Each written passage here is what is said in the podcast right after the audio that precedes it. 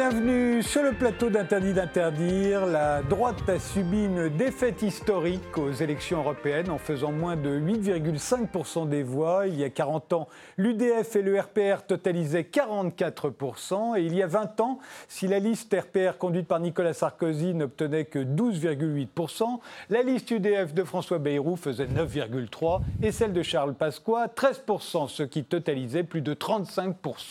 Aujourd'hui, les républicains sont réduits à de chagrin. Quel avenir peuvent-ils espérer S'allier avec la République en marche, le parti d'Emmanuel Macron, s'allier avec le Rassemblement national de Marine Le Pen. Pour, pour en débattre, nous avons invité Aurélie Gros, qui est présidente de La France Vraiment, une association ouverte à tous ayant pour ambition d'inciter les citoyens à peser sur le débat public. Vous êtes conseillère régionale IDF et vice-présidente du département de l'Essonne. Vous étiez membre des Républicains.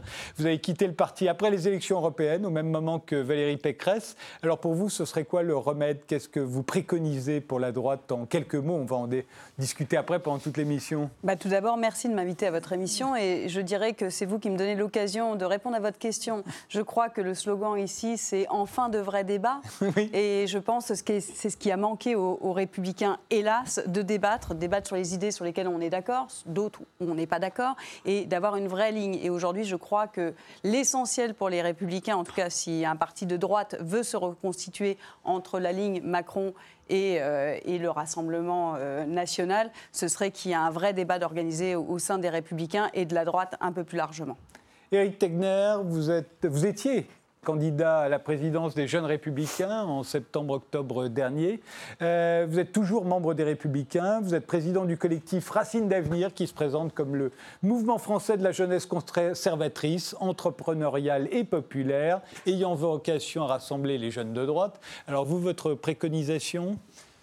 Moi, je pense tout simplement que la droite doit arrêter d'être de gauche aujourd'hui. Et elle doit couper avec cette erreur historique de l'UMP, qui était une alliance avec le centre et qui finalement n'a cessé de cocufier l'électorat de droite, qui du coup est parti au Rassemblement national. Et donc, selon moi, il faut non plus pratiquer l'ouverture à gauche, qui a été faite notamment par Nicolas Sarkozy, mais enfin penser à une ouverture à droite, partir sur le pas d'ennemi à droite, créer en fait un mouvement plutôt qui rassemblerait les conservateurs, les gaullistes, les souverainistes, en mesure peut-être demain d'ériger des coalitions avec le Rassemblement national.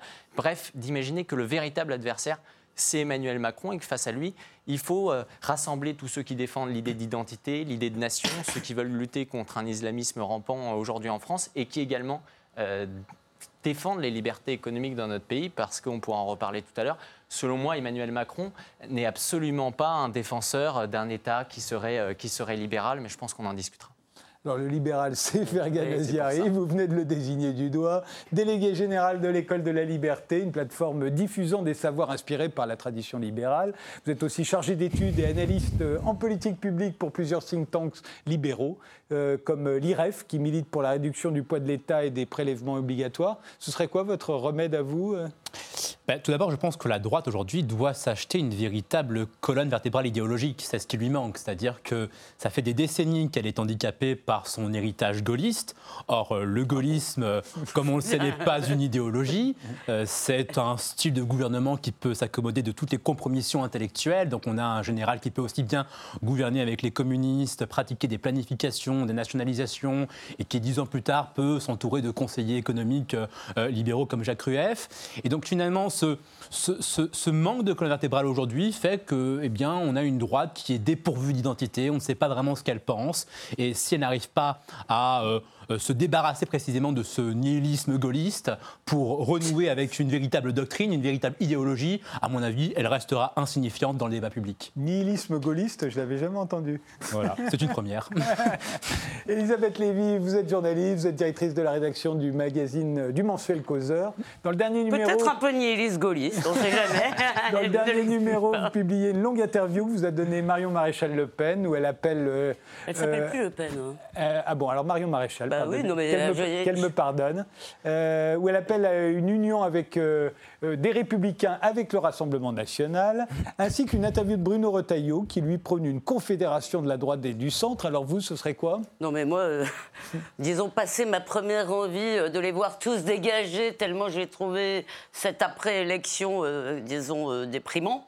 Euh, parce que Bah, euh, des, gens qui jettent, des gens qui décident de jeter une ligne parce qu'elle n'a pas marché, il ferait mieux de faire du marketing que de la politique, à mon avis. Mais euh, passons sur cet Vous énervement. pensez qu'il faut rester aller- sur la même ligne, même si elle, même s'il n'y a plus d'électeurs pour. non, mais c'est pas ça, c'est que je vais aller dans- un peu dans le sens de tout ce qui a été dit. Moi, je crois d'abord à la clarification idéologique. Il y a une tectonique des plaques idéologiques et même anthropologiques, et il faut que la superstructure politique ait quelque chose à voir avec ça. Moi, je crois, je fais partie des gens qui croient depuis longtemps que le clivage droite-gauche n'a plus beaucoup de sens.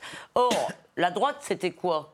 C'était une non-gauche en réalité. C'est ce qui n'était pas la gauche. Il n'y a jamais eu, effectivement, vous avez raison, il n'y a jamais eu de doctrine euh, politique de la droite. Donc d'abord, je crois qu'il faut re- renoncer au mot droite pour essayer de faire un effort euh, sémantique et un effort de définition. Je crois que ce mot n'a pas plus de sens que le mot gauche, euh, d'ailleurs qui a cessé de faire la pluie et le beau temps euh, dans notre paysage.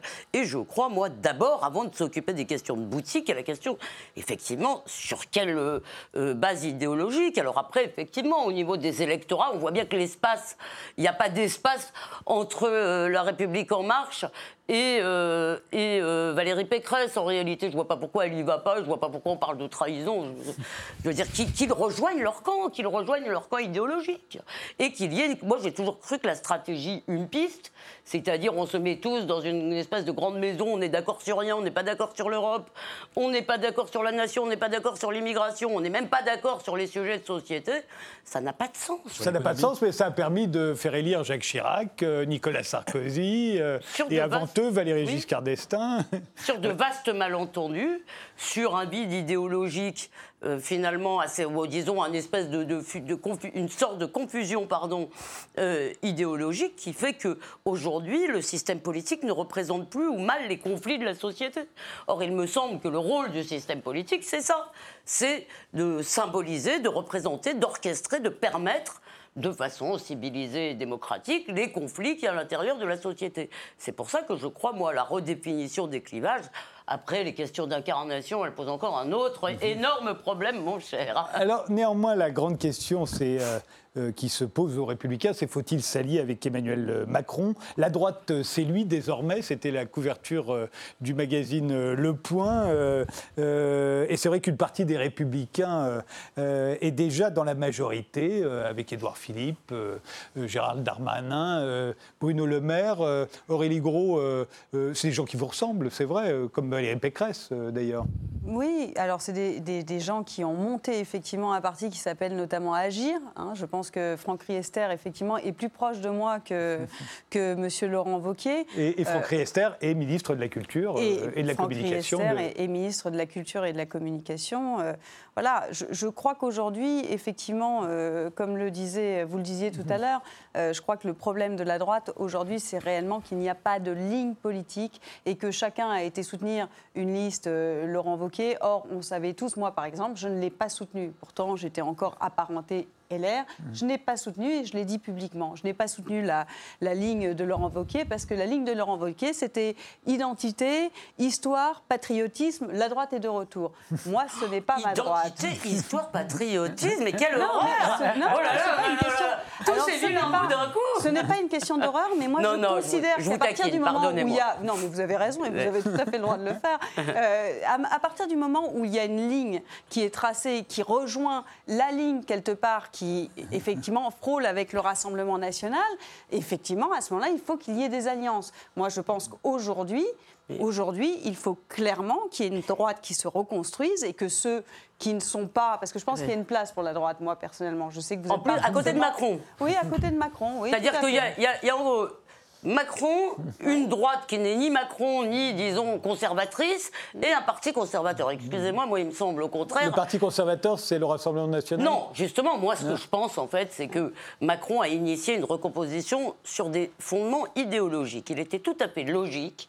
Vous voulez que des gens euh, qui avaient suivi Alain Juppé et des gens qui avaient suivi François Hollande se rejoignent enfin au lieu de faire semblant ou au lieu de se combattre pour de pures raisons électorales. Ça, ça me paraissait logique. Et en plus, ce qui est peut-être le plus important, c'est que ça correspond probablement à un bloc social relativement homogène, qui a en tous les cas des intérêts homogènes et des représentations homogènes. À côté de ça, il y a, là je parle de l'électorat, des sensibilités de la société, il y a une sensibilité plus conservatrice. Plus, comme vous dites, histoire, patrie, identité. Sécurité. Sécurité, c'est-à-dire le parti d'hier, le, par, le parti, non pas d'hier, non, pardon, ça c'est ce qu'on dit de lui, le parti de la continuité historique. Le parti qui ne veut pas rompre avec tout, qui ne veut pas forcément changer à la fois euh, les modalités de la reproduction qui ont marché pendant quelques euh, millénaires, qui ne veut pas changer forcément euh, la langue française pour céder aux modalités du temps, etc., etc. Je crois que cette sensibilité existe, mais entre nous, je ne comprends pas pourquoi vous ne voulez pas rejoindre Emmanuel Macron. Non, mais vraiment. Elle veut peut-être. Non, mais non, puisque vous dites qu'il y a de la place au milieu. Je ne comprends pas. En fait, les questions d'organisation, moi, c'est pas mes oignons. Les questions de boutique partisane, c'est pas mes oignons. Mais j'aimerais comprendre. Ça ne remplit pas l'assiette des Français. Hein. L'histoire que Valérie Pécresse quitte les Républicains, je pense que le, Français qui a rien à manger dans son assiette, il en a strictement rien à faire et ça ne changera pas la vie. Mais, je euh, pense aussi que Eric Pécresse, comme Xavier Bertrand, pêche pas orgueil. Il ne cesse de dire qu'Emmanuel Macron aura des mauvais résultats, qu'Emmanuel Macron ne fera pas le job et ils finiront par réaliser qu'ils sont exactement sur le même créneau. Hervé Morin, il avait donné au lendemain des élections laissez-moi terminer, au lendemain des élections européennes, Hervé Morin, donc le patron des centristes, qui était allié au LR pendant les européennes, on n'a pas compris pourquoi. Il a dit clairement, en fait, il faut une droite aujourd'hui qui porte le même discours qu'Emmanuel Macron, mais sans Emmanuel Macron. C'est aberrant. C'est, mais oui, c'est exactement ça. Il parie sur. Vous avez parfaitement raison. En fait, ce sont quand même des gens qui, qui en gros, sont en accord avec la politique d'Emmanuel Macron, mais parient sur sa défaite. Bon, et, pourquoi ils sont en train de Vous avez raison, c'est pas très intéressant pour les Français. Et, pourquoi ils sont en train de, de, vouloir une droite qui soit à peu près la même qu'Emmanuel Macron, mais sans les mêmes têtes? C'est qu'ils ont qu'une peur, c'est qu'un jour on ait un gouvernement, qu'on ait un chef d'État qui arrive au pouvoir et qui ait réellement une politique différente, qui coupe avec les 30 dernières années. Ils ont qu'une peur, c'est que demain, eh bien, si Emmanuel Macron euh, s'écroule, si les Français commencent à réaliser que c'est une arnaque, et ils l'ont commencé déjà avec les Gilets jaunes, ce soit le Rassemblement national ou un autre parti politique, ou encore l'extrême gauche qui arrive au pouvoir. Donc ils sont en train d'organiser aujourd'hui euh, ce que je qualifie pour moi d'un vol démocratique qui a été celui de l'UMPS pendant des années, où on essaye de calculer, de faire en sorte qu'il y ait une alternance. Et c'est pour ça qu'on a créé ce fameux front républicain où il n'y avait qu'une seule règle qu'il fallait absolument respecter, c'était de ne jamais faire élire euh, quelqu'un du Rassemblement national, même si pour cela il fallait s'allier avec les communistes ou encore avec les socialistes. Enfin, cela dit, vous avez quand même un petit, pardon, vous avez quand même un tout petit problème de cohérence parce que moi je peux comprendre qu'on se dise il y a un pôle, disons conservateur, un peu populiste, qui soit préoccupé par les questions d'identité et de euh, euh, comment sécurité. Dire, de, sécurité, de non mais qui veut rester un peuple. Disons qu'on peut rassembler là-dessus des conservateurs euh, et des populistes. Là où je ne vous suis mais alors absolument pas du tout, c'est que je ne vois pas très bien comment, avec un discours très libéral sur le plan économique, et je dis ça pour que notre ami enfin nous rejoigne, avec un discours très libéral sur le plan économique, vous allez euh, inspirer confiance aux classes populaires. Excuse, et je l'ai dit d'ailleurs à Marion Maréchal dans l'interview que je lui ai donnée, quand elle me parle d'économie, je lui ai dit c'est beau comme du fillon. eh bien, écoutez, je crois encore qu'il y a. Si vous n'avez pas compris que, que vous pouvez trouver ça détestable, les classes populaires veulent autre chose qu'une politique consistant à leur dire tout le temps plus d'ouverture, plus de réformes, etc. Oui, mais, oui, mais là, vous, me caricaturez, je suis désolé. Qu'est-ce qu'on appelle le libéral? Dans le fond, il faudrait arrêter de parler de libéralisme ou d'antilibéralisme. Moi, je considère euh, aujourd'hui que Victor Orban, ou Sébastien de Course ou encore Donald Trump. Ils ont une politique libérale au niveau intérieur. Victor Orban, il a fait un impôt sur le revenu euh, de, 15%. Grâce à ça, il a su ramener, euh, ramener l'emploi. Donald Trump, c'est la même chose. Sébastien de Course, il a annoncé des baisses massives d'impôts, notamment euh, sur les familles. Ça, on peut le faire. Mais ce qui est vrai, c'est qu'en France, pendant des années, le libéralisme a été associé au libre-échangisme. Exactement. Nous pas des Américains. Mais, ce n'est pas la même chose. Dit, vous avez raison. Vous avez raison. Le, le problème est plus, de mon point de vue, le libre-échangisme. Il n'empêche que dans les classes populaires, malgré tout, disons ce qu'on appelle le néolibéralisme, euh, les réformes à tout craint consistant à, nous expliquer qu'il faut en permanence démanteler des protections, eh bien, je ne crois pas que ce soit de nature à les attirer. mais j'attends que notre ami nous le dise.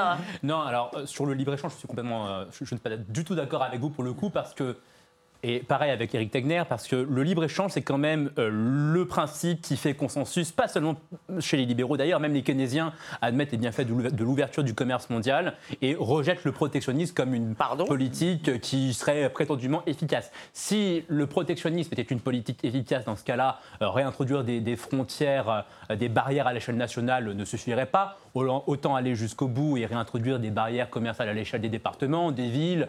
Des, vous ne comptez quand même pas nous avoir avec un argument aussi fallacieux. Bien sûr que si, parce que ou bien, ou bien le commerce est bénéfique et dans ce cas-là, il n'y a ah, aucune raison ah, de. Il n'y a aucune raison, il n'y a aucune raison de considérer que ces bénéfices s'arrêtent aux frontières nationales, ou bien vous ne croyez pas au commerce et dans ce cas-là, il, faut, demander des, barrières partout. Je veux dire, ça n'a aucune cohérence. la question de la supériorité du libre-échange sur le protectionnisme, c'est une question qui est réglée depuis, depuis deux siècles. Cela dit, c'est pas le sujet du débat. Pour en venir sur là où je suis d'accord avec vous. J'aimerais vous répondre, mais peut-être hors antenne. Là où je suis euh, d'accord avec vous, c'est qu'effectivement, moi, je suis très sceptique sur la possibilité d'une alliance entre une droite libérale conservatrice en France. Alors, c'est un vieux projet. Ça fait des décennies qu'il existe voilà, des cercles de pensée qui travaillent à l'émergence d'une grande coalition libérale conservatrice. Je pense à des cercles de pensée comme le Club de l'Horloge, composé de personnalités comme euh, Henri Lesquin, Feu Yvan Blot, des personnalités politiques comme Charles Mignon qui voilà, fantasme, qui rêve. Pitié, le conservatisme, c'est pas de Lesquin quand qui, même. Qui rêve oh sur une grande coalition euh, euh, libérale conservatrice. Moi, je ne suis pas, je, je suis absolument sceptique sur la possibilité d'un tel scénario en France. Si vous m'aviez posé cette question dans un contexte britannique ou américain, je serais moins sceptique parce que le conservatisme anglo-saxon, il diffère en tout point du conservatisme français. Mm. Le conservatisme anglo-saxon, il se réfère à des penseurs comme Edmund Burke. C'est un conservatisme qui est beaucoup plus soluble dans la modernité occidentale, qui ne rejette pas l'économie de marché, qui euh, ne rejette pas euh, la liberté individuelle. Le conservatisme français, c'est un conservatisme qui est complètement anticapitaliste, qui se réfère à des penseurs comme euh, Charles Maurras, Charles Péguy, qui ont contre hein. l'économie et le commerce des mots qu'on pourrait tout à fait retrouver dans un meeting de Jean-Luc Mélenchon. Et donc moi, je, ne m'étonne pas qu'un Patrick Buisson propose de faire une alliance entre les antilibéraux de gauche et les antilibéraux de droite. C'est pour le coup très cohérent compte tenu du fait qu'aujourd'hui le conservatisme français a beau euh, euh, se dire l'héritier d'une civilisation occidentale, il est à bien des égards très à l'est du rideau de fer de la pensée. Non mais excusez-moi, ce que vous appelez le conservatisme, c'est l'extrême droite, réellement. Donc euh, Henri de Lesquin, intellectuelle du Henri de Lesquin n'est pas représentateur du, du, conservatisme en France. Le problème est peut-être qu'il n'y a pas tant de penseurs conservateurs en France, mais si, excusez-moi, je préfère quand même me référer à Pierre Manant euh, qu'à euh, Henri de Lesquin. Là, quand même, je trouve ça un peu, euh, comment dire, légèrement tendancieux d'aller chercher cet exemple, parce qu'Henri de Lesquin, c'est ce qu'on appelle vulgairement, il est plutôt, disons, oui, d'extrême droite. Mais attendez, je voudrais, parce que je voudrais revenir vers Aurélie Gros, qui me paraît être la plus centriste ici, cette droite. je me rappelle des, des, des meetings de Nicolas Sarkozy en 2007, euh, il y avait effectivement le centre droit, il y avait la droite, et c'était déjà un discours plutôt à droite, hein, celui de Nicolas Sarkozy en 2007, bien plus à droite que celui de Jacques Chirac en 1995, mhm. où on avait un discours plus travailliste à la Tony Blair, euh, euh, déjà plus proche de la gauche, sans parler des discours de Valéry Giscard d'Estaing en 1974. Alors là, c'était carrément, c'était très centriste de gauche quand par rapport à ce qu'on entend aujourd'hui. Euh, vous avez la nostalgie de cette droite qui allait, j'allais dire, d'Alain Juppé à, Philippe Séguin à ce moment-là. Bah, une droite sociale. Une droite sociale, exactement. Euh, Nicolas Sarkozy a été euh, à peu près la dernière personne qui a incarné euh, la droite euh, récemment. Laurent Wauquiez, lui, est parti, je suis désolée de le dire et je continuerai à le dire, il a fait de l'opportunisme politique. Il est parti sur. Mais si, il est parti sur les plates-bandes du Rassemblement national. À ce moment-là, dans ce cadre-là, je dis oui, à ce moment-là, il a raison, Éric. Il faut faire une alliance avec le Rassemblement national. Effectivement, dans ce cas-là, si on est capable d'aller exactement sur les mêmes fondements, sur les questions d'identité et, et axer son programme que là-dessus, effectivement, je dis Eric, vous avez tout à fait raison. comment se fait-il Attendez, comment se fait-il Juste, comment se fait-il que le nombre d'adhérents des Républicains ait autant baissé pendant le, la présidence, le mandat de Laurent Wauquiez. Moi, si je prends mon département, à jour de cotisation, il n'y a plus que 300 adhérents à jour de cotisation. Ça veut bien dire qu'il y a, donc ça veut dire qu'il faut changer. Ça ne plaît pas aux gens, il faut changer. Non, absolument pas. Ah bah c'est qu'une grosse partie des Républicains. Alors peut-être c'est le fait d'avoir monté les Républicains. Hein. Peut-être que tout simplement le. C'est la ligne UMP, c'est le rassemblement, la stratégie du rassemblement. la création de l'UMP et ensuite le changement de nom en les Républicains. On est d'accord. Je pense que la fracture vient de là. Mais il n'y a pas de ligne claire. Effectivement, quand vous dites une partie des républicains devrait partir chez Emmanuel Macron, oui, je pense qu'ils sont plus proches effectivement d'Emmanuel Macron que du Rassemblement national. Moi, si on me pose la question demain, je vous réponds oui, bah à ce moment-là, je parle Emmanuel Macron. Emmanuel Macron a initié une recomposition. À mon avis, c'est la poursuite bah, c'est l'UMPS, qui est en train de se jouer. Emmanuel Mignon, ancienne conseillère de Nicolas Sarkozy, a déclaré récemment que Emmanuel Macron était le meilleur président de droite qu'on avait jamais eu. Je suis pas sûre que c'était pour l'aider d'ailleurs. c'est exagéré, mais je pense que le problème de Valérie Pécresse, d'Aurélie Gros, etc., quand ils nous parlent du MP, c'est qu'ils n'ont pas pris en compte un phénomène majeur du XXIe siècle, c'est la crise financière. À partir du moment où il y a une crise financière en France, à partir du moment où il y a eu après la crise européenne, il fallait intégrer dans notre programme l'idée de protection. Et c'est à partir de ce moment-là que la droite aurait dû couper avec la logique de libre-échangisme. Et c'est parce qu'elle ne l'a pas fait qu'aujourd'hui, il y a deux blocs que je trouve délétères qui opposent les gagnants de la mondialisation et les perdants de la mondialisation. Vous savez, c'est ce, ce, schéma qui a été construit par bah euh, David Goodhart, le Britannique, qui explique qu'il y a d'un côté les somewhere, ceux qui sont enracinés, ceux qui ont un capital social moins élevé et qui ont besoin du coup de la, de la communauté nationale pour, pour les protéger, et les anywhere, ceux qui sont nulle part, la génération nomade incarnée par Jacques Attali et Alain Minck. Et moi, je considère qu'aujourd'hui, il faut essayer de construire justement un modèle, et c'est là où la, la, droite conservatrice devrait s'allier justement avec le Rassemblement national pour, pour réconcilier en fait la bourgeoisie dite patriote ou conservatrice, et également les classes populaires, parce qu'on ne peut pas, on ne peut pas proposer un projet aujourd'hui qui oppose systématiquement les classes. En tout cas, c'est pas la vision de la France. Vous parlez de, de perdant de la mondialisation. Moi, je rappelle quand même que les Gilets jaunes se sont soulevés parce qu'on a taxé un produit importé qui s'appelle le pétrole. C'est-à-dire que vous pensez qu'en fermant les frontières, vous oh allez. On n'a pas dit ça. Euh, non, mais vous parlez de protectionnisme. Excusez-moi, protection, c'est partir du principe si vous revenez là-dessus. Non, mais là, franchement, là, là, j'en ai assez parce que vous, vous faites comme si on était tellement bête qu'on pense qu'une frontière doit être ouverte ou fermée. Excusez-moi. Bah, souvent, c'est un peu ce Non, le protectionnisme, c'est pas ouvert ou fermé. C'est-à-dire qu'il y a certaines. Pardon, j'ai pas terminé. C'est restreindre, ça ne veut pas dire ouvrir ou fermer.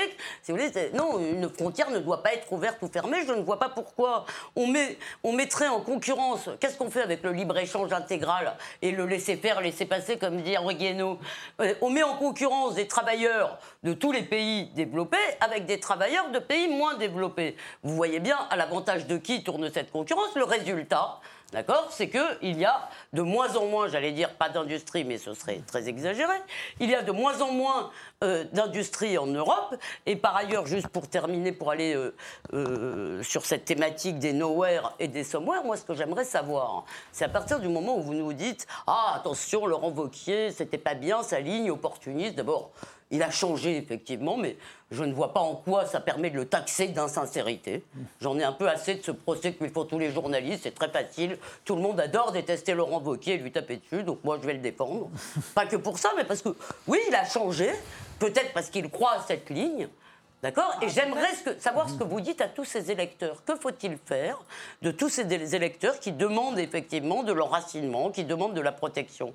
Qu'est-ce qu'il faut faire? Il faut forcément les jeter hors de... Bah, déjà, si le débat européen avait été un autre débat que celui qu'on a eu, c'est-à-dire pour ou contre Emmanuel Macron pendant à peu près tout le débat européen... C'est de la faute d'Emmanuel Macron qui a essayé de, créer lui-même une opposition avec Marine Le Pen. Non, mais, il faut de faire Emmanuel Macron. moi, je ne représente pas Emmanuel Macron. Donc moi, je dis simplement que je me suis attristée et plusieurs fois publiquement sur le fait que ce débat européen n'a pas du tout été porté, n'a pas du tout été expliqué. On n'a pas porté le débat européen aux, aux citoyens. Et aujourd'hui, on est parti sur un référendum pour contre Emmanuel Macron sans parler de l'Europe, sans parler euh, des, à, part effectivement peut-être le Rassemblement national qui est resté très dur sur sa ligne, euh, euh, fermeture des frontières, effectivement, moins de libre-échange, ok, très bien. Mais le débat européen, pour moi, on n'a pas fait le job. Je parle de l'ensemble des politiques. François-Xavier Bellamy, il a fait une très belle campagne euh, sur les thématiques européennes. Ça avait été salué par Valérie Pécresse, c'était le 15 mai à Paris, où il avait dit que c'était le rendez-vous de l'amitié et de la fidélité. Ça avait été salué par Gérard Larcher, par Geoffroy Didier, par Hervé Morin.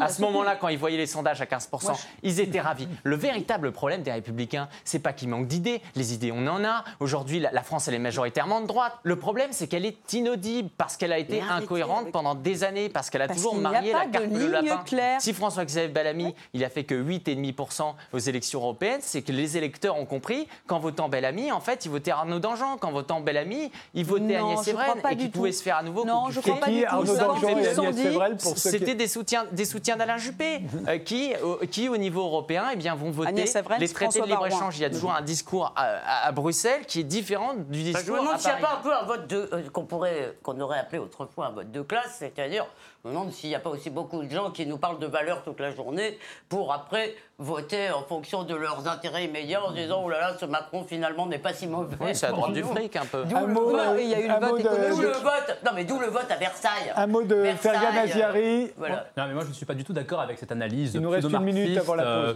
qui consiste à Oui, dire que le libre-échange serait, avec, euh, serait une espèce de- d'une ar- d'arme anti-pauvre. Moi, je rappelle quand même que les pays aujourd'hui les plus favorables à la mondialisation, ce sont les pays émergents, ce sont les pays pauvres, c'est des pays comme le Vietnam, c'est des pays comme la Chine, comme Bien l'Inde. sûr, c'est notre industrie ce à nous sont- qui a été ce sont- détruite, Mais c'est pas un jeu à somme nulle. Vous imputez les problèmes de la France à de mauvais facteurs. Il y a d'un côté une mondialisation qui sauve les meubles à bien des égards parce que c'est elle qui vous permet de téléphoner dans votre petit smartphone que je vois Votre ici. problème, c'est que vous me parlez euh, comme si j'étais une débile mentale et que ça me euh, donne pas du tout envie de vous écouter. Euh, Arrêtez de me parler comme si vous étiez prof et que j'étais complètement un système fiscal qui, au contraire, paupérise les classes moyennes. On a un État-providence qui, effectivement, dépossède les, les- les classes moyennes de leur pouvoir d'achat. C'est lui qu'il faut viser si vous, jamais vous voulez euh, euh, sauver les gens. pas- d'abord, C'est- pas- pas le commerce international un- qui, à bien des égards, sauve les meubles. Comment Vous savez, vous me expliquez-vous rappelez Jacques Attali qui Comment expliquez-vous que en, en Europe, euh, les pays européens autour de nous qui sont tout aussi ouverts que nous, des pays comme la Suisse qui ont signé des traités de libre-échange avec la Chine, les petits Suisses qui sont allés commercer avec la Chine,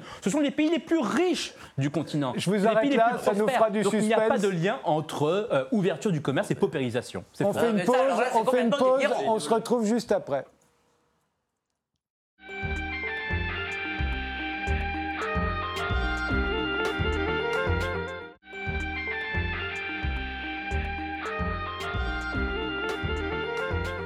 Nous continuons notre débat sur l'avenir de la droite avec Aurélie Gros, qui est présidente de La France Vraiment et vice-présidente du département de l'Essonne, qui est en congé, qui a quitté les Républicains, avec Éric Tegner, qui lui est toujours membre des Républicains et président du collectif Racine d'Avenir, Fergan Aziari, qui est délégué général de l'École de la Liberté, et Elisabeth Lévy, qui est la directrice de la rédaction du mensuel Causeur. Alors, il n'y a pas que l'alliance avec euh, La République En Marche euh, qui qui est proposé euh, euh, aux Républicains, il y a aussi l'alliance avec le Rassemblement national. Vous l'aviez vous-même proposé, d'ailleurs, quand vous étiez candidat euh, à la présidence des, des jeunes Républicains.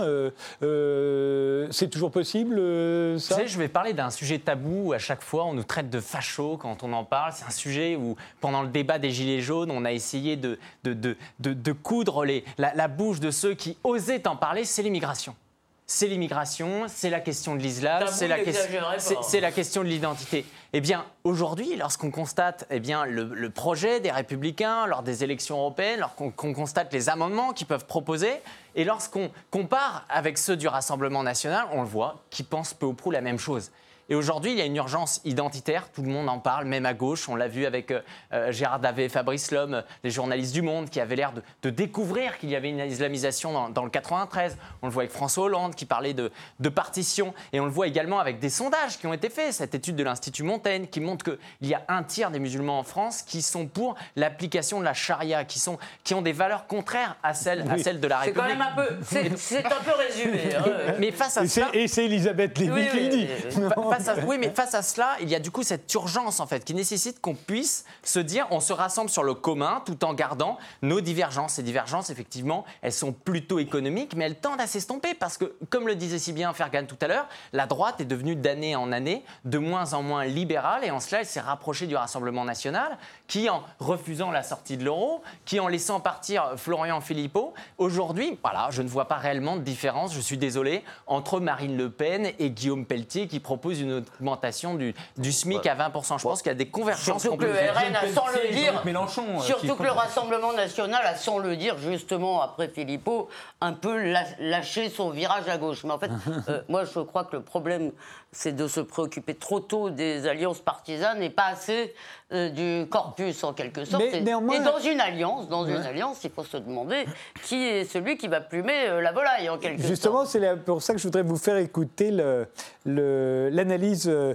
de Geoffroy Lejeune, qui dirige aujourd'hui Valeurs Actuelles, analyse qu'il a donnée sur RT le, le 28 mai dernier. On écoute Geoffroy Lejeune. Qui se passe aujourd'hui, c'est qu'ils ont le choix entre tout simplement fusionner avec Emmanuel Macron parce qu'ils sont d'accord avec lui sur certains points, ou alors fusionner avec le Rassemblement national.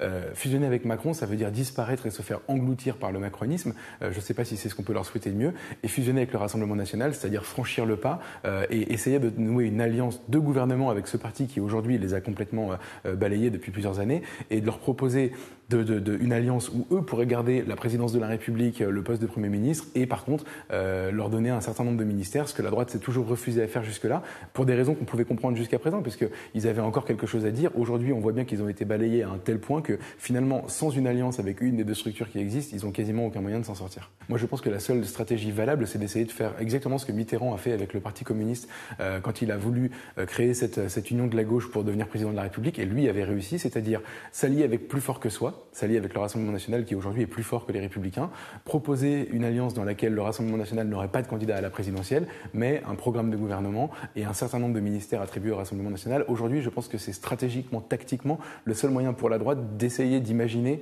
euh, d'imaginer de remporter la prochaine élection présidentielle. S'ils ne font pas ça, c'est une option aussi, ils peuvent ne rien faire. Euh, s'ils ne font pas ça, il faut juste qu'ils se préparent à vivre sans doute une dizaine d'années dans l'opposition au minimum et de se reconstruire patiemment. Mais là, ça voudra dire qu'il faut faire le combat des idées, qu'il faut aujourd'hui se remettre à réfléchir et ça fait bien longtemps. Aurélie Gros Qu'est-ce que vous en pensez Se remettre à réfléchir. Moi, je suis plutôt pour cette euh, stratégie-là. Mais ça veut dire 10 ans euh, où c'est fini. On n'entend plus parler de la droite. Moi, ce qui me... Se remettre est d'ailleurs peut-être un peu exagéré. ce qui me gêne, c'est dans, toutes ces analyses euh, qui sont plutôt pertinentes. Hein. Je veux dire, je pense qu'il a bien fait une photographie du paysage politique. Mais le parallèle avec François Mitterrand est amusant. Le, aussi, le parallèle avec François Mitterrand est très amusant, oui, tout à fait. Cela étant, c'est la question du, de, de, de la réalité des partis politiques en France aujourd'hui Parce qu'on parle beaucoup des Républicains, mais on ne parle pas du PS qui est quand même. Attendez, on va, on va faire une ah, émission aussi. On va y hein. aller sur, sur le PS aussi. Voilà, je pense qu'aujourd'hui, clairement, il y a une, façon de faire de la politique autrement. Moi, quand j'ai lancé euh, oh mon mouvement. Non, mais je le dis. non, mais moi, ce n'est pas un parti politique. Alors, je suis euh, claire là-dessus, ce n'est pas un parti politique. Mais je veux le citer en exemple de pratique et pour, pour expliquer simplement que tout ce qui est concertation, tout ce qui est écoute du citoyen a été laissé tomber par les partis politiques. C'était pour moi non, mais ne pas la main quand même. Vous pouvez me couper la parole. Non, non, je voulais répondre. Je voulais répondre. Pour moi, on a oublié ça, et d'ailleurs, c'est ce qui s'est aussi exprimé pendant la crise des gilets, des gilets jaunes. Donc aujourd'hui, pour renouer le dialogue avec, euh, avec les citoyens, pour moi, il faut relancer la démocratie participative au sein de la démocratie représentative. Et quand on regarde le nombre de, de personnes... De, pardon?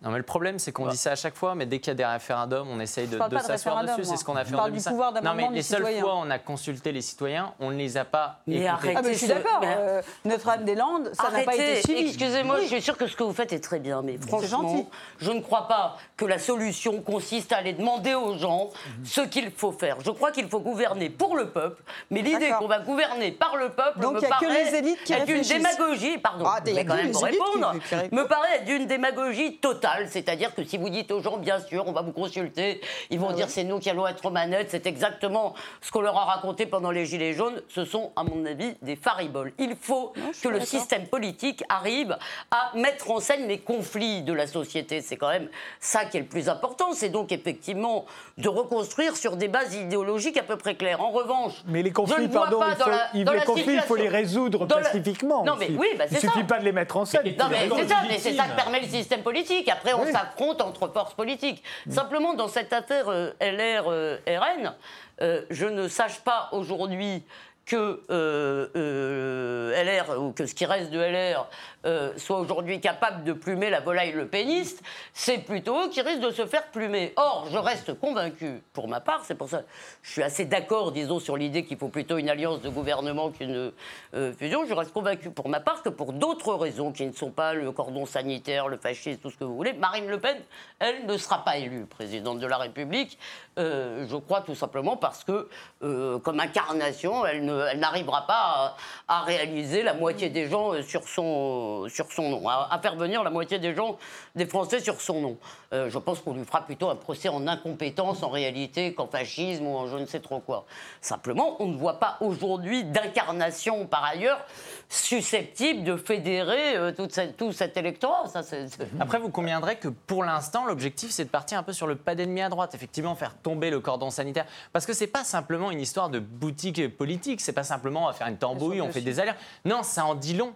Parce que le problème, c'est que à chaque fois que, par exemple, la droite parlait d'immigration, parlait d'identité ou d'islam, on nous disait vous êtes le Front National, euh, donc vous êtes des fascistes, etc. Et vu que nous, on tombait toujours dans ce piège-là, euh, érigé par, François Mitterrand, on finissait par s'excuser d'être de droite et du coup, on devenait de gauche.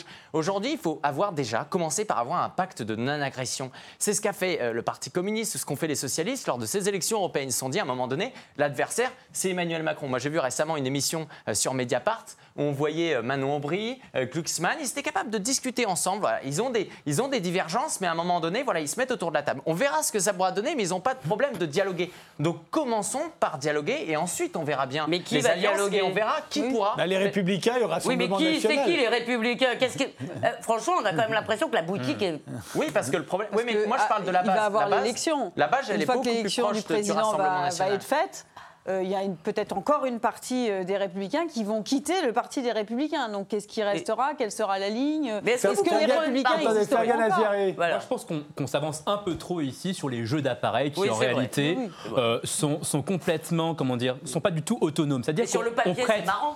C'est marrant, mais on prête beaucoup trop de, de, conviction aux hommes politiques. C'est-à-dire que les, un homme politique, il n'est pas payé pour penser, il est payé pour être élu. C'est sa première, sa deuxième et sa troisième préoccupation. Et donc pour ça, il va se positionner sur des segments euh, euh, de marché électoraux un peu porteurs. Et aujourd'hui, quand on regarde un petit peu la structure du marché des idées, on a en gros trois courants euh, qui émergent. On a une espèce d'écologie radicale, anticapitaliste qui émerge à l'extrême gauche, un consensus social-démocrate un peu mou incarné par Emmanuel Macron, et un conservatisme qui tend un petit peu à être réactionnaire, désolé, euh, qui, se, se, met à côté un petit peu de, de, la social-démocratie. Donc effectivement, sur en fonction de, de l'équilibre de, ces courants intellectuels, peut très bien avoir des, jeux partisans qui vont se greffer comme des, comme des, comme des opportunistes euh, en fonction de ce qui se passe, mais présumer euh, que les euh, politiciens dont vous parlez vont se positionner en fonction de leurs convictions, pour moi, c'est de l'utopie. Enfin, non, mais moi, j'aimerais vous poser une question. J'aimerais vous poser une question. Toutes les enquêtes, y compris, montrent que, y compris dans la jeunesse, ce que vous appelez les idées réactionnaires ont plutôt tendance à progresser. C'est-à-dire que l'espèce de progressisme fou consistant à nous demander d'abandonner toutes les structures euh, euh, anthropologique euh, qu'on a connu jusque-là ne semble pas séduire y compris dans la jeunesse. Il y a eu cette enquête du Monde récemment montrant que les jeunes sont de vrais petits réacs. C'est vraiment affreux. Donc, est-ce que vous ne croyez pas qu'en fait, votre idée que c'est l'ouverture qui va sauver le monde, elle, elle, n'est plus simplement adaptée aux sociétés d'aujourd'hui? Alors, premièrement, moi, je ne suis pas un progressiste fou, c'est-à-dire que je m'inscris dans une tradition libérale classique qui n'a pas de ne prend pas position sur le sens de l'histoire, c'est-à-dire que je ne suis pas. C'était pas, pas vous le progressiste. Mais euh, sur ce qui est euh, sur la question, vous m'avez encore interrogé sur le libre échange et l'ouverture. Moi, je pense que, que c'est une. L'ouverture, c'est pas que le commerce. C'est essentiellement ça. Il y a aussi l'immigration, bien sûr, mais euh, en matière d'ouverture commerciale, parce que c'est aussi la question qui, qui se pose aujourd'hui avec la résurgence des mouvements protectionnistes, aussi bien aux États-Unis qu'en Europe. Et dans tous les partis européens, et, dans tous les partis en France. Et je le concède, mais ça, c'est un climat intellectuel effectivement qui, qui aujourd'hui est orienté vers le protectionnisme, et ça, c'est à nous de le changer. Je suis d'accord avec vous sur le fait qu'il y a une bataille culturelle à mener là-dessus. Il y a aussi une différence idéologique majeure, qui est qu'il y a ceux qui pensent qu'il faut avant tout protéger les Français, c'est le cadre de la préférence nationale, et ceux qui considèrent qu'un Français, un étranger, on les met sur le même plan. Moi, je pense que votre logique, justement, elle est celle un peu du citoyen monde, où euh, l'étranger qui viendrait en France, il aurait autant de droits que le Français qui est là, qui a acquis sa nationalité, qui a Ça posait surtout à nous dire que la mondialisation, c'est merveilleux, parce que des millions... Sorti des, centaines de millions, de, la pauvreté depuis sont sortis de la pauvreté. Allez donc dire, allez donc dire au type qui a perdu son emploi dans la sidérurgie française, « Oh mais mon vieux, c'est pas grave, parce que je t'assure, pour les Chinois, ça va beaucoup mieux. Et crée donc ta start-up. Elisabeth Lévy, dans tous les pays de l'OCDE, la France est une exception en matière de chômage. Il y a 33 pays de l'OCDE. Il y a une trentaine de pays de l'OCDE qui ont un, chômage, un taux de chômage en dessous de 5%. Mais même Alors, en France, pourquoi, pas la- alors que la France est une exception parmi les pays développés, imputez-vous nos problèmes à la mondialisation Ne pensez-vous pas que nos problèmes sont d'abord institutionnels et locaux et intérieurs Je pense qu'il y a une partie de nos problèmes qui vient de la une mondialisation à laquelle tous les autres pays développés sont Mais exposés arrêtez avec ce, sont avec ce exposés raisonnement de mutant de, pa- et de, de ils de très bien. Alors, Donc, je voudrais euh, poser une y a autre une question différence, à, une, à, à Fergan, euh, euh, à Fergan Aziari. Euh, vous avez pa- parlé de- euh, d'Emmanuel Macron en tant que social-démocrate. Vous êtes un des rares. En général, on le traite de libéral, rarement de social-démocrate. C'était Oui, plutôt non, mais- euh, François Hollande, le social-démocrate, celui en- qui voulait augmenter les impôts, euh, de là à faire fuir les riches. En France, Euh, vous savez, on est dans un contexte intellectuel où même un, un- un Olivier Besancenot va traiter Jean-Luc Mélenchon de libéral. C'est-à-dire qu'on en est là dans sur la, la perversion du, du- de- de- du marché des idées, du vocabulaire Encore est telle qu'en vous France, euh, euh, la culture antilibérale qui domine fait que voilà, tout ce qui nous déplaît, voilà, le temps est moche, il est, il est trop libéral, donc tout ce mais qui alors nous déplaît. justement, est libéral. revenons, revenons Emmanuel à ce que, Macron, que les mots Emmanuel sont. Macron. En quoi est-il social-démocrate Emmanuel euh, Macron s'inscrit en réalité dans un consensus social-démocrate, mais je dis ça sans, sans le dénigrer, euh, c'est-à-dire qu'il est un petit peu certes pragmatique sur le marché de l'emploi, il a un petit peu libéralisé ici et là, il a un petit peu effectivement cessé des bêtises anti-riches sur l'ISF, mais il s'inscrit dans un consensus social-démocrate dans la mesure où l'État-providence, qui aujourd'hui euh, euh, euh, euh, engloutit la moitié de la richesse nationale, n'est pas remise en question, il n'y a pas de, de, de, de- de philosophie profonde sur le rôle de la concurrence, sur la destruction des monopoles nationaux qui aujourd'hui entravent la mobilité sociale, sur une véritable décentralisation, puisqu'on a aussi euh, ici un président qui est très jacobin, très centralisateur et donc qui est, à- qui est aux antipodes euh, de, du- de, de- de l'idée de subsidiarité euh, qui va avec la philosophie libérale. Donc pour moi, effectivement, il s'inscrit dans une espèce de consensus un peu mou qui domine la vie politique française, mais pas que française, européenne aussi. Mais alors, à- on, est, on est enfermé dans ce consensus il y a donc une vraie place pour une droite en France qui arrivera à s'affranchir En, en de théorie, cette oui, mais moi, si vous voulez, moi, j'en veux pas à la droite, si vous voulez, de ne pas être libéral. Encore une fois, je, ne pense, je, je n'attends pas des politiciens qu'ils pensent. C'est pas leur métier. Donc, un politicien, il est là, effectivement, pour se greffer sur un climat intellectuel qui est favorable. Or, aujourd'hui, et ça, il faut le reconnaître, les idées libérales, sur le plan académique, sur le plan journalistique, sont très mal représentées encore. Il y a un climat d'opinion qui est très antilibéral. C'est un, secret de, de Polichinelle. C'est-à-dire que quand vous prenez un, un livre comme celui de, de Raoul Maniberton, Que pensent les penseurs, donc, euh, euh, publié aux presses euh, universitaires de Grenoble, et qu'il sonde les opinions des, des universitaires, donc des, des élites académiques, les cadres intellectuels de ce pays, qui façonnent le débat public, vous avez effectivement un climat d'opinion qui est très antilibéral. Donc, électoralement, une droite aussi opportuniste que la gauche Ouais. ne va pas prendre. Mais moi, ce qui me désole- va, va pas qui avoir un désole- discours thatchérien. Mais- Ça, en France, ce serait mais- suicidaire. Mais parce que- Donc, c'est là où nous, Pardon, think tank libéraux, on a effectivement un travail à faire, à travailler l'opinion publique, à essayer de la convaincre du bien fondé de notre philosophie pour que demain, un politicien opportuniste eh bien, sache reconnaître que le vent a tourné. Pour l'instant, c'est mais pas moi, le qui cas. passer plutôt, c'est de voir et la droite et la gauche abandonner quelque chose qui m'est beaucoup plus cher à- en réalité, c'est le libéralisme politique. C'est-à-dire que nos libertés sont Individuelles. euh, individuelles, euh, nos- notre liberté de penser elle-même est sans cesse grignotée de mille façons. Euh, moi, je, moi, je vois que les- des gens ont tout simplement peur de dire ce qu'ils pensent. Je veux dire, et ça se passe chaque jour. Il y a eu encore une mi- micro-polémique parce qu'on n'a pas le droit de montrer la une de Charlie Hebdo parce que trois associations féministes sont excitées. Et je ne vois. Ça, je trouve que ça à droite, ça m'a toujours désespéré. On le voit bien. De voir que la liberté politique, nos libertés les plus fondamentales, tout le monde s'en fout. Alors là, vraiment, que dès qu'on traite le sujet. mais c'est là où, en fait, là où moi je suis assez, je suis d'accord avec votre, cons- avec votre constat, mais il faut aussi euh, analyser les ressorts de cette maladie, c'est-à-dire qu'on a l'habitude en France de, de dissocier liberté politique de liberté économique sans comprendre que les deux sont intrinsèquement liés. Quand par exemple une Laetitia Avia veut réglementer les réseaux sociaux euh, pour, punir pardon, euh, les, les paroles un peu borderline sur les réseaux sociaux et donc euh, act- accentuer la répression sur Internet, c'est une atteinte effectivement à la liberté d'expression, à la liberté, aux libertés dites civiles, mais c'est aussi une atteinte Non, à la liberté économique, donc à la liberté pour Facebook de modérer son contenu comme il veut.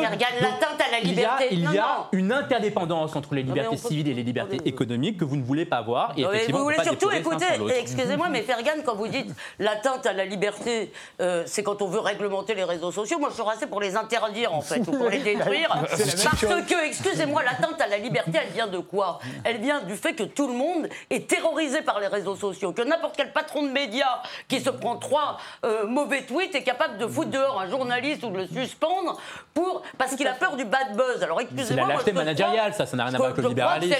Je crois que c'est cette espèce de, meute numérique qui fait peser euh, sur nous de grandes menaces. Cela dit, je plaisante, je ne veux pas les interdire. Je pense surtout qu'on devrait, que c'est de notre faute et qu'il suffirait de s'en Alors, revenons, voilà. revenons Aurélie Gros. Oui, ah bah voilà. ah, je suis tout à fait d'accord. Revenons à, à, à, à notre, débat, de droite. notre débat, euh, puisque comme euh, vient de le dire euh, euh, Fergan, au fond, la liberté des échanges, ça reste des libertés des échanges, qu'ils soient économiques, intellectuels, ça reste la liberté des échanges. c'est la liberté aussi du, du, loup dans le poulailler, du, mais, je veux du renard dans le poulailler, pardon. À cette, idée que, à cette idée que nous ne serions pas un pays aussi libéral qu'on nous le dit. Ah bah oui, bien sûr. Nous ne vivrions pas dans une, dans une Europe aussi ultra-libérale les Britanniques ont quitté l'Europe parce qu'ils l'a jugé trop étatiste. Voilà. Le pays le plus libéral d'Europe, la Suisse, refuse d'intégrer l'Union européenne pour ça. c'est ça, qui est quand même drôle. C'est-à-dire qu'en France, on, blâme tout sur. Euh, on, dénigre Bruxelles, euh, qui, est, qui serait le, temple du néolibéralisme, là où les Britanniques nous ont dit mais on, quitte parce que vous êtes trop socialiste, on en a marre de votre protectionnisme. C'est la bureaucratie, donc c'est quand même, ce que dingue. Pour poursuivre, le, pour poursuivre le raisonnement, euh, et là je me tournais vers Aurélie Gros, est-ce qu'il n'y a pas la place à ce moment-là pour une droite, effectivement qui ne seraient pas social-démocrates, comme l'ont été la plupart des droites, d'après ce que vous nous dites, qui ont été au pouvoir euh, de Jacques Chirac, qui était très thatcherien en 86, mais très travailliste, mais très travailliste quand il est arrivé au pouvoir en 95. Euh, à ce moment-là, il s'était fait élire contre euh, Édouard Balladur, qui lui représentait justement le libéralisme. C'est conservatrice. Donc il y a la place. Non, non, moi, pour moi, il y a la place pour une droite en France. le macronisme, en plus, je le disais, je le disais tout à l'heure, euh, c'est bien gentil, mais il s'appuie sur une personne, c'est-à-dire Emmanuel Macron. Demain, Emmanuel Macron n'est plus là. Euh, la République en marche n'existe plus. On sait très bien que c'est oh, Emmanuel Macron.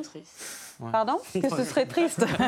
c'est Emmanuel Macron qui a emmené euh, cette idée, euh, cette folle idée, on va dire, qu'il n'y a plus de droite. mais regardez, le général de Gaulle a créé le gaullisme, ça a perduré, même si c'était un gaullisme abattardi. Tout à fait, mais on cite encore le général de Gaulle et on s'appuie tous dessus et on se dit tous gaullistes sociaux et résultat, est-ce qu'il en reste réellement? Quand quelqu'un vous dit je suis gaulliste, ça veut dire je n'ai aucune colonne vertébrale aujourd'hui, en voilà. 2019. C'est-à-dire que je pense que le fondement même de la droite s'est perdu. Et aujourd'hui, effectivement, là, je vous rejoins là-dessus, il y a des, des personnes qui sont plus proches du racisme Rassemblement national et il faudrait qu'il l'assume. Il y en a d'autres qui sont peut-être plus proches d'Emmanuel Macron, il faudrait aussi qu'il l'assume. Et il y a des personnes, je suis désolée, comme Xavier Bertrand, comme Valérie Pécresse, qui n'ont pas du tout été entendues euh, par, euh, par les dirigeants du parti, ils en faisaient partie, mais ils n'ont pas réussi à imposer leur idée, qui ont essayé de reconstruire une droite différente, qui s'assit effectivement sur une droite centriste à une droite, euh, quand on regarde la majorité vous nous avez toujours régionale, qu'il ne devait pas aller chez Macron. Vous nous avez toujours... Moi, vous ne m'avez toujours pas donné un argument pour m'expliquer pourquoi ces gens-là, qui sont très estimables par ailleurs et qui ont bien le droit d'avoir les mais idées qu'ils ont, n'iraient pas. Qu'est-ce qui les sépare de la République en marche idéologiquement? Je n'arrive pas à bah, comprendre. Idéologiquement, ils sont en train de monter une ligne idéologique. Ah oui. Ah bah, si, je suis désolée, je suis désolée. Libre, le fonctionnement de, Valérie Pécresse dès qu'elle a créé, créé Libre, c'était justement de créer, de, remettre les, citoyens, les citoyens, du moins les, les partis, les, membres de partis autour de la table pour échanger sur des grands sujets et de créer une ligne politique qui fasse consensus qu'on ne fait plus aux Républicains depuis des chose années. qu'on a entendu de Valérie Pécresse, c'était ni Macron ni Buisson. Vous savez, c'est toujours aussi. Pour, pour, moi, il y a une question de forme qui, qui, en dit long sur le fond. C'est ce centre droit qui est toujours dans, dans la modération. Vous savez, ces gens qui se disent modérés, qui se disent humanistes. En fait, sont les gens qui, à chaque fois qu'il faudra prendre eh bien, une décision un peu difficile, on ne les voit plus. Et c'est ça tout le problème aujourd'hui. Et c'est bien pour ça qu'Emmanuel Macron, qui a écrit pourtant un ouvrage qui s'appelait Révolution, au final, aujourd'hui, on se demande qu'est-ce qu'il a fait. Il n'y a plus de réforme parce qu'il il refuse d'appliquer des, véritables mesures qui pourront réformer, réformer le pays. Et pourquoi il peut se le permettre? Parce qu'il a aussi une base électorale qui est assez homogène. C'est la bourgeoisie de gauche et la bourgeoisie de droite qui, finalement, les réformes économiques n'ont pas réellement d'impact sur leur vie. Ce qu'ils veulent, c'est un président de la République qui a une bonne communication, qui représente bien euh, les Français, les Français à l'extérieur. Et ça suffit. Mais aujourd'hui, il, il, y a un peuple qu'il faut protéger. Et c'est là où les libéraux, le problème, si la France est aussi antilibérale, c'est que les libéraux, ils se sont caricaturés. Tout à l'heure, vous avez dit deux choses intéressantes. Un, c'est que la Grande-Bretagne et la Suisse étaient euh, des pays libéraux. Et pour autant, je suis désolé, mais ils ont des frontières nationales. Pour autant, ils ne, veulent, ils ne veulent pas l'euro. Non, mais c'est quand même intéressant. oui, mais vous, vous avez toujours associé. Oui, oui, non, alors attendez, moi j'ai vécu le libéralisme au libre-échangisme, le libéralisme euh, à, la suppression, hein. à la suppression des euh, frontières, et vous avez toujours exclu la protection et le libéralisme. Donc il ne faut pas s'étonner derrière qu'il y, y, a un autre sentiment qui est ultra-étatiste, qui est porté aujourd'hui par le Rassemblement national et par la France insoumise. Mais il faut s'en prendre qu'à vous-même, parce qu'encore une fois, vous n'avez pas du tout appris euh, de la crise économique de 2008 et du fait qu'à un moment donné, il y a des gens qui ne sont plus, qui ne sont absolument pas favorisés, qui sont défavorisés parce que depuis 40 ans, notre système méritocratique, il ne fonctionne plus. Et c'est là justement où l'État doit être présent. Si l'État-providence, il faut le réformer. En revanche, il y a des gens sur lesquels, eh bien, il faut leur, leur apporter de l'aide, de l'aide sociale. Là, elle est importante. Sauf que si vous avez réponse de, de, la, crise de 2008, précisément, beaucoup vous disent que c'est justement à cause de l'État qu'elle a eu lieu. C'est-à-dire qu'on a des politiques monétaires, c'est très technique, donc on va pas rentrer dans les détails, euh, qui, ont, euh, euh, qui ont alimenté des bulles, qui ont eu les effets qu'on connaît. Donc, encore une fois, blâmer euh, euh, la crise financière euh, en, en, le libéralisme, alors que les marchés financiers aujourd'hui, c'est le dernier bastion du soviétisme, avec des banques centrales qui planifient la monnaie, le crédit et qui déstabilisent les marchés financiers. Là-dessus, encore une fois, on impute, à mon avis, des problèmes mauvais facteurs. mais... ce, qui, ce qui témoigne, je crois, d'une culture économique aussi. D'accord, ok, vous avez raison, vous savez tout, mais excusez-moi si ça vous ennuie pas, on n'a pas vraiment le temps de traiter la crise financière. Moi, je voudrais revenir. Deux minutes. Deux minutes. Vous avez parlé de la Suisse. Il se trouve que j'y ai vécu en Suisse et que je peux vous dire que quand vous êtes étranger, en Suisse, vous avez intérêt à vous intégrer aux mœurs suisses. Il y a bien un pays qui est attaché à son identité, c'est la Suisse. Quoi que vous en disiez, l'ouverture en Suisse est, assortie d'un très grand nombre d'obligations, y compris légales, sur lesquelles on ne rigole pas quand on a un permis B ou C euh, en Suisse. Mais moi, je voudrais revenir à cette question migratoire, parce qu'il ne vous a pas échappé qu'Emmanuel Macron, lui, ne, s'est pas fait enfariner par euh, tous les médias qui expliquaient qu'en fait personne ne parlait d'immigration sur les ronds-points, que les Français se foutent, qu'ils ne citent jamais ça dans les problèmes euh, pour eux. Il l'a dit lui-même, il a dit que probablement ce serait un des éléments majeurs euh, de la prochaine élection. Ah. Comment très bien. Très bien. Eh bien, non, mais je crois que là-dessus, là-dessus, oui. Je crois que là-dessus, quand même, il faut entendre effectivement ce que demandent un certain nombre de gens. Donc, soit vous faites cadeau du réel, comme le disait Alain Finkielkraut, au Rassemblement national ou à cette droite, etc., soit vous arrêtez avec cette ouverture dont les gens ne veulent pas. Les gens veulent aujourd'hui un contrôle des flux migratoires, et surtout, pourquoi un contrôle des flux migratoires? Pas parce qu'on est des salauds méchants, etc., parce que c'est le seul moyen d'intégrer nos immigrés. C'est le seul moyen de faire marcher la machine à intégrer. Si vous avez un afflux permanent, vous n'arriverez jamais. Et donc ça, je crois que c'est un élément central, effectivement, euh, de ligne que devrait, sur laquelle les partis devraient un peu sortir des postures. Et, y compris Mme Pécresse d'ailleurs. Mais euh, moi je suis d'accord. On ne peut pas dire que les Français ne parlent pas d'immigration. Pour le nombre de réunions que j'ai fait sur tout le territoire français, je le dis en concertation avec mon association, l'immigration est un des sujets qui ressort évidemment. Mais après, je pense qu'il y a une façon de tourner ce sujet-là et d'en discuter avec tout le monde. C'est ce que moi je fais en tout cas, mm. qu'il soit de droite ou de gauche, et d'essayer de trouver des solutions issues du terrain. Moi je crois en l'intelligence citoyenne. Vous, vous y croyez pas Monsieur pense que les politiques n'ont pas de cerveau. Donc, comme ça, on est bien. Moi, je crois. Pas de conviction. Bah, si, il y en a qui en ont. et là, je pense que madame a des convictions et je pense que monsieur en face en a aussi. Non, mais, mais, mais je pense que chacun a le droit d'avoir des convictions et c'est pas parce qu'on fait de la politique qu'on on est opportuniste. Voilà, ça, c'est mon avis. Je pense qu'on a tous des convictions. Je vous arrête là, l'émission est terminée. Je vous remercie d'y avoir participé. Merci de beaucoup trop court. suivi et rendez-vous au prochain numéro.